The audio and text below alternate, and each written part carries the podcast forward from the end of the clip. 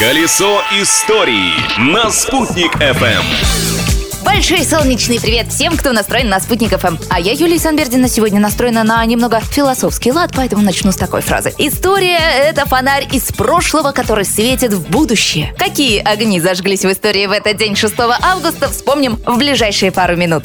События дня. В этот день произошло страшное. 6 августа 1945 года Соединенные Штаты Америки сбросили атомную бомбу на японский город Хиросиму. Про подробности этой ужасной катастрофы даже говорить трудно, поэтому просто пожелаем, чтобы такого больше никогда не случилось ни в одной стране мира. И вспомним, что в это время происходило в Советском Союзе.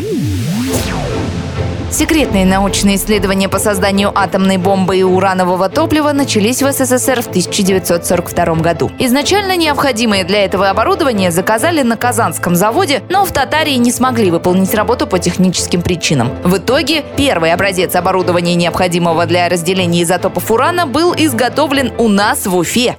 Открытие дня.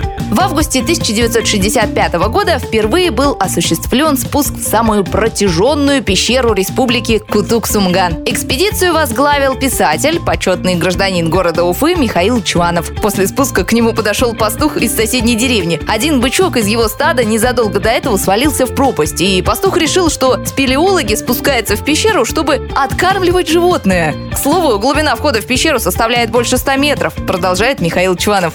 Раньше мы спускались дальше ниже на лодках, привлекаем сирять. Мне говорят, вот вас участковый ждет. У него вопросы. Я говорю, ладно, захожу. Он говорит, вот заявление, что вы там бычка в пропасти кормите. Я говорю, капитан, давай спустись и проверь. Он затылок почесал. Ладно. За покорение этой пропасти Министерство геологии СССР наградило Михаила Чванова почетным знаком «Отличник разведки недр». Личность дня. И еще один отличник, но уже космоса, выделился в этот день. 6 августа 1961 года советский космонавт Герман Титов совершил второй в мировой истории полет в космос. Космонавт впервые пообедал и поужинал в невесомости и даже сумел поспать. На момент полета Титову было всего 26 лет, поэтому он занесен в книгу рекордов Гиннесса как самый молодой космонавт в истории. А еще это именно он предложил отмечать День космонавтики 12 апреля. С особой теплотой этого человека вспоминают и в Уфе. Он не только приезжал в наш город, но и пригласил группу уфимских школьников в гости в Москву. Ребята из уфимской Нижегородки были в центре подготовки космонавтов, что в те времена было большой честью. Большой честью для меня, Юлии Санвердиной, было рассказывать вам о событиях этого дня. Завтра продолжим. А пока наслаждайтесь жизнью, не стесняйтесь. Колесо истории на «Спутник FM.